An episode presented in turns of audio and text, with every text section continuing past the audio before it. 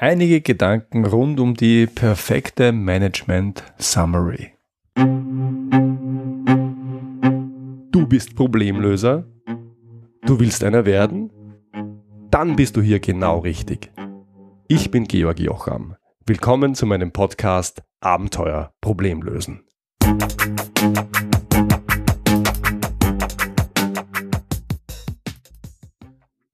In Österreich ist gerade Wahlkampf für, zur Nationalratswahl, also zur Wahl des bundesweiten Parlaments.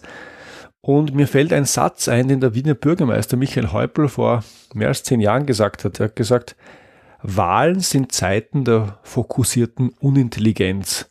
Und auf ja, den aktuellen Wahlkampf und auf die letzten zwei Wochen dieses Wahlkampfes, die uns gerade bevorstehen, trifft das ziemlich genau zu. In dem Sinn äh, möchte ich diesen Podcast nutzen, um dem ungefähr das Gegenteil entgegenzustellen. Das ist dann wahrscheinlich fokussierte Intelligenz oder unfokussierte Intelligenz. Auf jeden Fall weit weg von fokussierter Unintelligenz. Worum soll es gehen heute? Ich habe mir das Thema Management Summary vorgenommen. Ich habe ein bisschen nachgedacht in letzter Zeit, warum wir eigentlich regelmäßig so viel Zeit darauf verwenden, tolle Unterlagen, Präsentationen, häufig in PowerPoint oder Word oder sonst wie zu investieren, dabei aber immer sehr, sehr wenig Zeit auf das verwenden, was äh, Entscheider regelmäßig lesen und was sehr viel Eindruck hinterlässt. Und das ist die Management Summary. Meine persönliche Erfahrung ist, dass man, wenn man mit Geschäftsführern, Vorständen, Bereichsleitern zu tun hat, regelmäßig gar nichts anderes als die Management Summary liest und dass diesem Teil eines Dokuments dafür, dass es so wichtig ist, extrem wenig Aufmerksamkeit zuteil wird. Ich habe daher ein kleines E-Book verfasst, das hat den ja, mutigen Titel 10 Schritte zur perfekten Management Summary und wenn es dich interessiert, dann kannst du dir das holen unter www.georgjocham.com slash management Summary zusammengeschrieben in einem Wort. Warum ist die Management Summary so besonders wichtig? Meine Erfahrung ist, dass regelmäßig in Entscheider-Meetings nur ein Teil einer Unterlage wirklich konzentriert gelesen wird und das ist die Management Summary. Und wenn man das weiß und erlebt hat, dann hat man ab diesem Zeitpunkt wirklich jeden Grund, sehr viel Zeit und Energie in das Thema Management Summary zu investieren. Um dir den Anreiz zu geben, dir das E-Book auch zu holen, möchte ich auf die ersten fünf Punkte in meinem, äh, in meinem kleinen Pamphlet eingehen und kurz erklären, was ich damit meine. Mein erster Rat rund um das Thema Management Summary, manche sagen auch Executive Summary, ist, schreib immer eine Management Summary. Warum soll man immer eine Management Summary schreiben? Aus einem einfachen Grund. Man schreibt es nicht nur für die anderen, man schreibt es auch für sich. Zum einen danken seinem Entscheider, wenn sie, bevor sie die Unterlage durchackern müssen, einen Überblick haben. Das heißt, man kann mit einer Management Summary immer Punkte sammeln.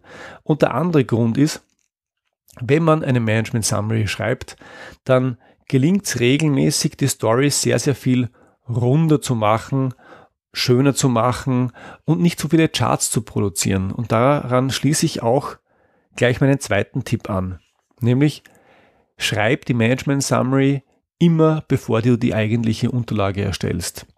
Das kommt dir jetzt vielleicht ungewöhnlich vor. Ich habe das auch erst in meiner Beraterzeit gelernt. Wenn du die Management Summary schreibst, bevor du die Unterlage machst, dann ist das eine sehr gute Medizin gegen die häufige Krankheit, Unterlagen zusammenzustellen, indem du einfach alte Charts nimmst, die hintereinander reißt und glaubst, das sei eine gute Entscheidungsunterlage. Das ist nämlich schlicht nicht der Fall.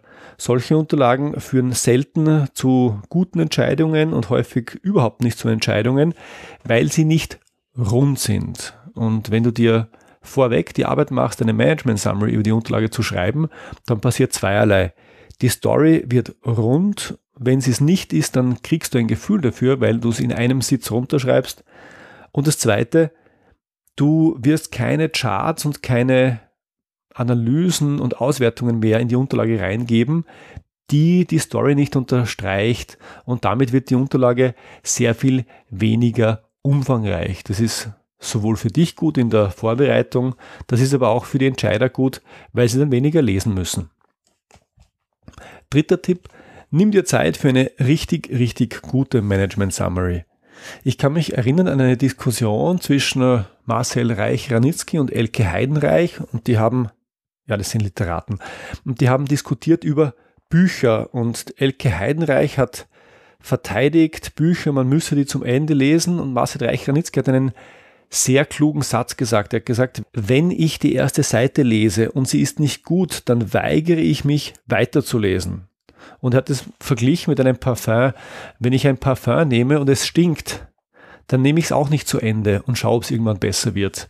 Das ist ein drastischer Vergleich, aber er gefällt mir sehr gut. Und auch der Buchvergleich ist gut. Wenn du ein Buch aufschlägst und dieses Buch ist auf der ersten Seite richtig, richtig schlecht, würdest du es weiterlesen? Und wenn du es weiterlesen würdest, würdest du es dann noch wirklich schätzen? Also daher mein Tipp, wenn du eine Management Summary schreibst, dann nimm dir die Zeit, eine wirklich gute Management Summary zu schreiben, weil sie der Beginn einer Unterlage ist und weil sie damit den Eindruck der gesamten restlichen Unterlage ja vorprägt. Halo-Effekt könnte man auch sagen. Mein vierter Tipp. Stell die Management Summary ganz an den Beginn der Unterlage.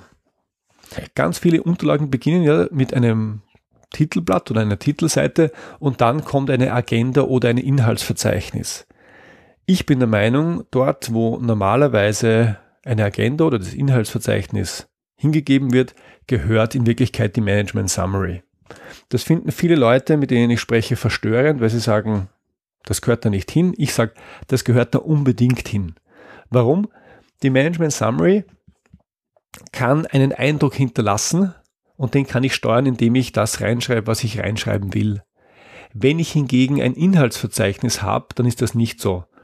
Dann lesen die Leute das Inhaltsverzeichnis oder die Agenda und dann geht das Kopfkino los. Das heißt, der Vorstand schaut auf die Agenda und sagt, was für den Punkt haben wir nur 10 Minuten? Oder was 57 äh, Seiten bis zum Backup? Das kann sich doch nie ausgehen.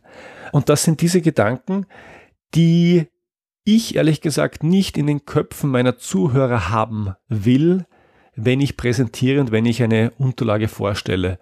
Und um diesen Prozess zu steuern, um ja das in den Köpfen der Entscheider zu produzieren, was ich dort haben will und nicht das, was bei ihnen im Kopf auftaucht, weil sie die Agenda gelesen haben. Deshalb stelle ich grundsätzlich die Management Summary gleich nach das Titelblatt und es hat sich sehr, sehr bewährt. So, und mein fünfter Tipp, äh, und damit lasse ich es für heute, für eine sehr kurze Podcast-Folge auch schon wieder sein. Mein fünfter Tipp ist, gib alle wichtigen Informationen in die Management Summary. Die Regel, die ich mir ähm, ja, zu eigen gemacht habe, ist an der Stelle, das Lesen der Management Summary sollte das Lesen der Unterlage ersetzen können. Das heißt nicht, dass jede einzelne Analyse in der Management Summary aufgeführt und erklärt sein muss, aber es müssen alle entscheidungsrelevanten und wesentlichen Informationen drinnen sein. Das heißt, es muss drinnen sein eine Ausgangssituation, eine Zielsetzung, es müssen Vorschläge drinnen sein und es müssen auch die nächsten Schritte abgebildet sein. Was einem dann nämlich passieren kann, und das ist aus meiner Sicht äh, das Schönste, dass man seine Unterlage gar nicht mehr präsentiert, sondern dass man wirklich nur mehr die Management Summary mit den Entscheidern durchgeht und dann alles klar ist und man betrachtet die restlichen Seiten, die man vielleicht auch mitgebracht hat, als Backup, als Zusatzinformation, die man aber für die Entscheidung nicht braucht. Ich weiß, dass das manche Menschen anders sehen, die sagen, ich habe 50 Seiten vorbereitet und wenn ich 50 Seiten vorbereitet habe, dann soll sich der Vorstand gefälligst auch 50 Seiten ansehen. Ich bin der anderer Meinung. Ich bin der Meinung, wenn ich den Vorstand dazu gebracht habe oder den Entscheider allgemein dazu gebracht habe zu entscheiden, dann ist es mir herzlich egal, ob er sich dazu alles angesehen hat. Es geht nicht um meine Eitelkeit, es geht ums Ergebnis und das Ergebnis ist die Entscheidung, die ich wollte. Und in dem Sinn eine Management Summary sollte alle Informationen enthalten, die es braucht, um zu entscheiden. Und wenn dann nur auf Basis der Management Summary entschieden wird, dann ist das aus meiner Sicht ein Erfolg. Hier nochmal der Link zum Download www.georgjocham.com slash Management Summary. Und den Link gibt's wie immer in den Show Notes. Und zum Abschluss, ich hoffe, das war jetzt etwas fokussierte Intelligenz. Schönen Abend. Das war's wieder für heute. Alle Infos zu dieser Episode gibt's wie immer in den Show Notes und die findest du im Internet unter georgjocham.com slash podcast. Ich freue mich sehr, wenn du beim nächsten Mal wieder dabei bist.